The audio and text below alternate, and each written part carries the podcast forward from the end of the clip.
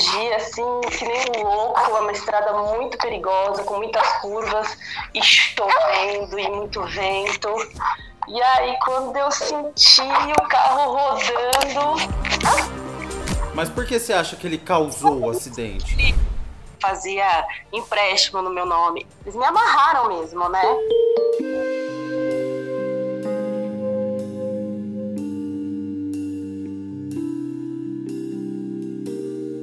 A Luísa sofreu um acidente junto com o namorado, coisa que pode acontecer com qualquer um.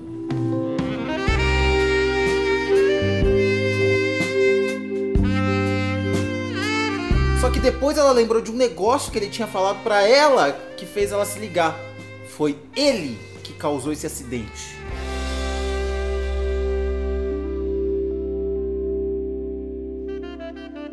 Luísa, quantos anos você tem? Beleza. Eu tenho 38. E você casou virgem? Não foi meio um casamento, né? Uhum. Foi um, um namorinho, assim. É, na verdade, foi meu primeiro relacionamento sério, assim.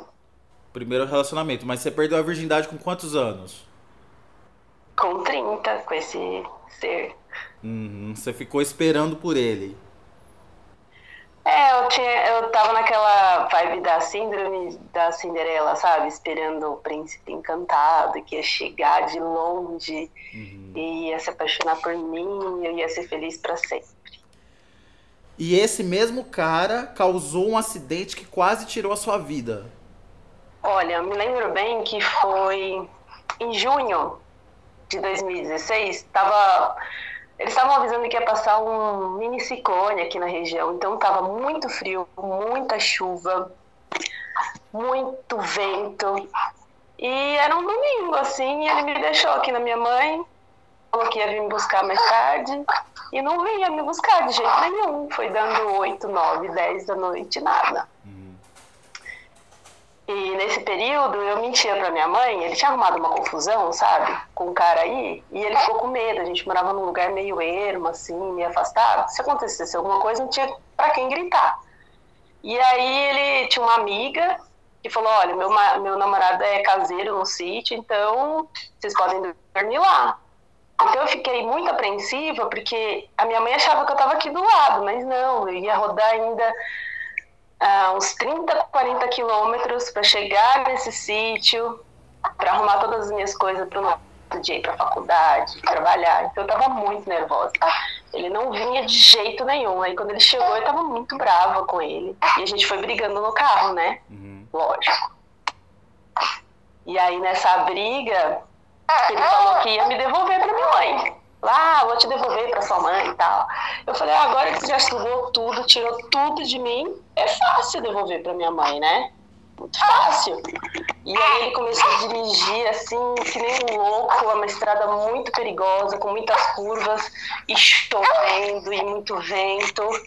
E aí quando eu senti o carro rodando, e aí eu vi uma luz muito forte, né? E comecei a sentir o carro rodando. Eu não sei se você. Aquele barulho de da lataria, sabe? Uhum. É um barulho horrível batendo. Eu lembro de ter gritado a primeira vez e depois eu fiquei quietinha e só senti o carro rodar. E eu virando de ponta cabeça, assim, sabe? Uhum. E aí quando o carro parou, eu lembro de tentar sentir, assim. Aí eu vi que eu tava no asfalto, não sabia em que pista que eu tava, mas eu senti o asfalto. Então o carro caiu, ele ficou com as quatro rodas pra cima, né? Uhum. E quando ele foi tentar me tirar, eu senti uma dor terrível, porque eu já tinha tava toda quebrada, né? Mas o bonito mesmo não machucou nada. Não dizer que ele não machucou, quando ele foi tentar quebrar o vidro pra me tirar, né? Ele acabou machucando um pouco a mão. Mas por que você acha que ele causou o acidente? Sabe essas conversas de família? Ele chegava a comentar que quando ele era mais novo, as pessoas contratavam ele lá na cidade dele para dar PT nos carros. Então Hum. ele falava assim que ele tinha toda uma técnica para não se machucar muito, não quebrar um osso. é, Ficava com dores e tudo, mas não se, se quebrava, só acabava com o carro. Uhum. Na hora você não, não, se liga muito, né? Você tá meio apaixonada, meio assim, acha que ele tá falando uma coisa muito distante, passado. E ele não se machucou. Mas olhando friamente hoje, ele não machucou nada. E você machucou o quê? Eu quebrei a clavícula por um milagre, viu? Porque o carro mesmo deu PT, estragou tudo. Tive algumas escoriações, né? É... Você, você foi pro hospital? Fui, fui pro hospital. Uhum. E e aí lá levei até um choque, né? Porque eu achei que eu não tinha machucado tanto. Aí falou, não, você vai ficar dois meses afastado porque quebrou mesmo. Eu fiquei dois meses longe da faculdade, longe do serviço. Porque eles não podiam é, é, colocar gesso, né? Eles tiveram que fazer um, um, um, tipo de. Eles me amarraram mesmo, né? Uhum. Pra eu ficar imóvel. Então tive que. Pessoas tiveram que me dar banho, minha irmã, mas nesses dois meses você continuou convivendo com esse namorado? Convivendo mais ou menos, que ele foi se afastando. A minha, eu fiquei na minha mãe para ela cuidar de mim, e ele ficou nessa amiga dele, que também é amiga de golpe, né? Uma senhora que falava que ele era como se fosse filho de, dela. Uhum. E ele ficava na rua o dia inteiro, passeando, dizendo que estava trabalhando e tudo mais. Mas o fato de eu não ter machucado tanto também foi um milagre. Uhum. Mas o carro ficou zoadaço mesmo. Perdi o carro. E era de quem o carro?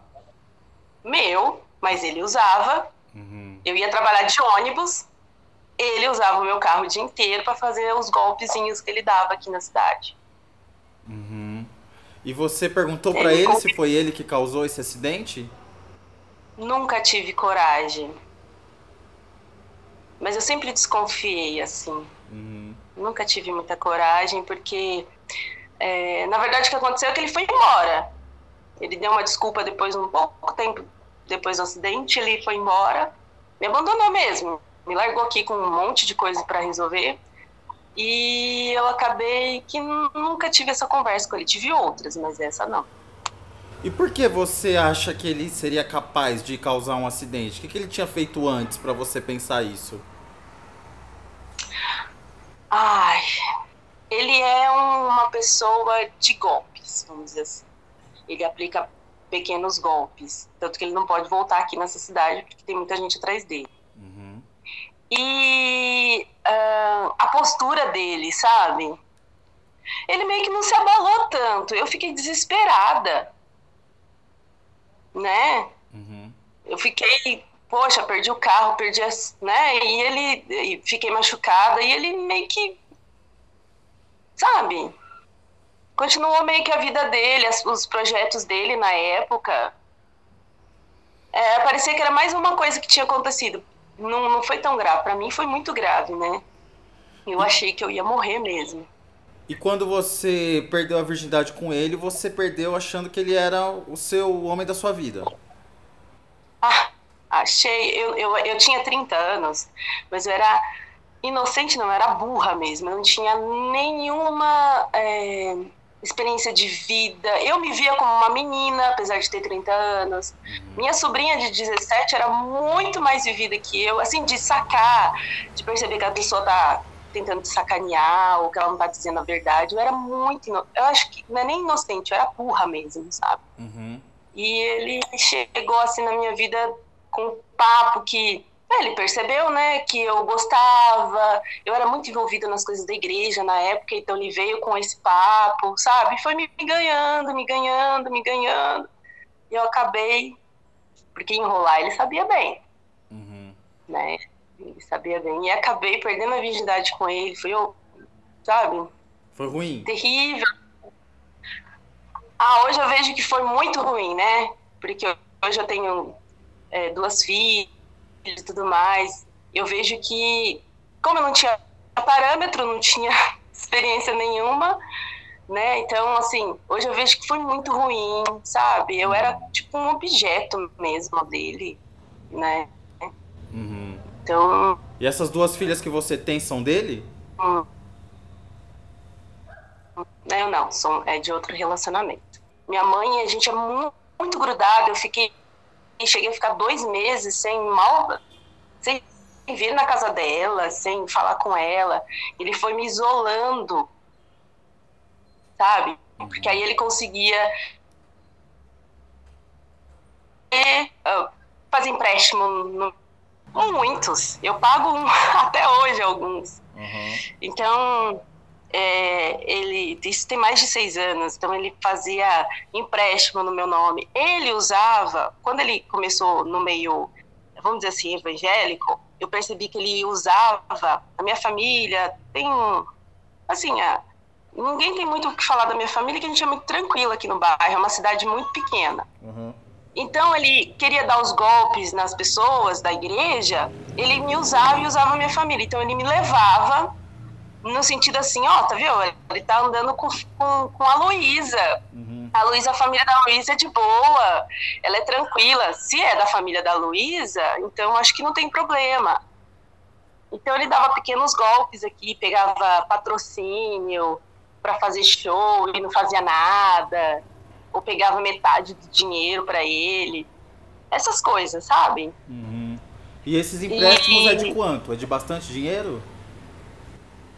Ah, não.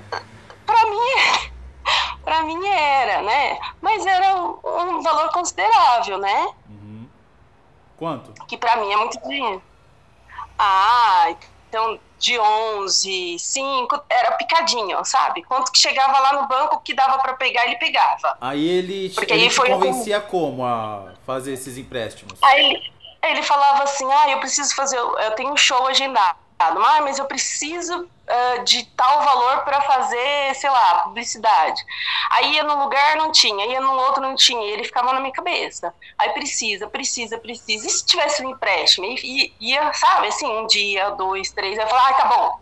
Uhum. Ele ficava na minha mente, vamos lá então ver se dá para fazer no meu nome. E eu acaba fazendo ele, não, olha, assim que eu receber, eu te pago, a gente repõe esse dinheiro. E aí não, não, não tinha, não, né, não dava certo. Uhum. E aí eu ficava com uma dívida. Então chegou um momento que eu recebi o meu salário, e de salário mesmo para eu ficar o um mês eram 400 reais. Uhum. E ele trabalhava? Ele... Não, ele dizia que trabalhava, né, com eventos. Mas não ele trabalhava, você que bancava ele. Ah, no, no, no final era isso mesmo, porque o meu salário todo ficava para as coisas dele. Uhum. E teve uma época que nem meu salário dava. Era um vereador aí que ele prestava alguns serviços assim de, de é, mídia, alguma coisa, que ele olhou na situação e deu uma cesta básica pra gente algumas vezes, ajudava. Uhum. Sim, eu tava vendo. E eu não podia contar pra minha mãe, né? Porque eu tinha muita vergonha da minha mãe. É, eu não conseguia me abrir com ela. Então ela não sabia. Eu fui contar muito tempo depois. Ele, acho que ele percebeu que ele já não estava com tanta influência na minha vida, assim, que eu estava começando a perceber e a questionar algumas coisas. Hum. E aí ele falou: Ó, oh, eu vou para minha cidade para ver lá uma possibilidade de emprego. E foi.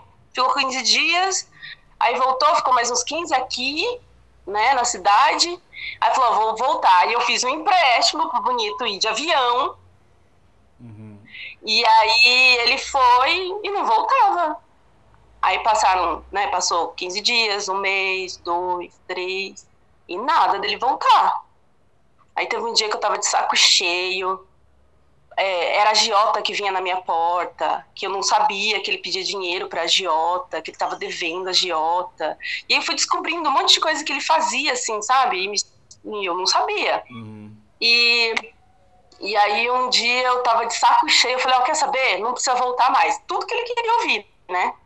Tudo que ele queria ouvir. Eu falei, ah, não precisa voltar mais, tô cansada disso, dessa história. Eu não tive filho com você, mas você deixou, tipo, várias responsabilidades aqui para mim tem a Giota vindo aqui procurando você e nem eu sei onde você tá direito.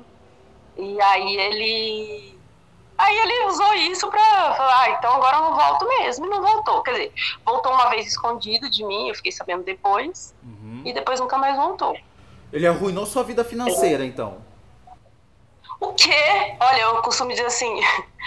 que rico quando fale é uma coisa, né? Mas pobre quando fale bravo. Eu fiquei assim vivendo com 400 reais durante alguns meses. Uhum. Aí 200 eu colocava no, no Vale Transporte para poder ir trabalhar e ir para a faculdade. E os outros 200 eu tinha que sobreviver o mês inteiro. Eu não pagava água nem luz. Aí minha mãe via minha situação, às vezes trazia lá um, uma carninha, alguma coisa para eu, né, ficar Tudo com dó e tal. e eu fiquei... dele. Dívidas dele. Uhum. Dívidas dele. E de onde e... você acha que veio esse complexo de Cinderela, de ficar esperando até os 30 anos para perder a virgindade com um príncipe que na verdade era um sapo? Era um sapo.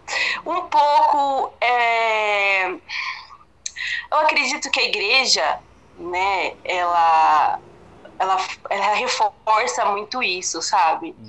Uhum. Pelo menos naquela época. Tinha um pouco da minha personalidade, que eu era assim mesmo, sonhador e tal.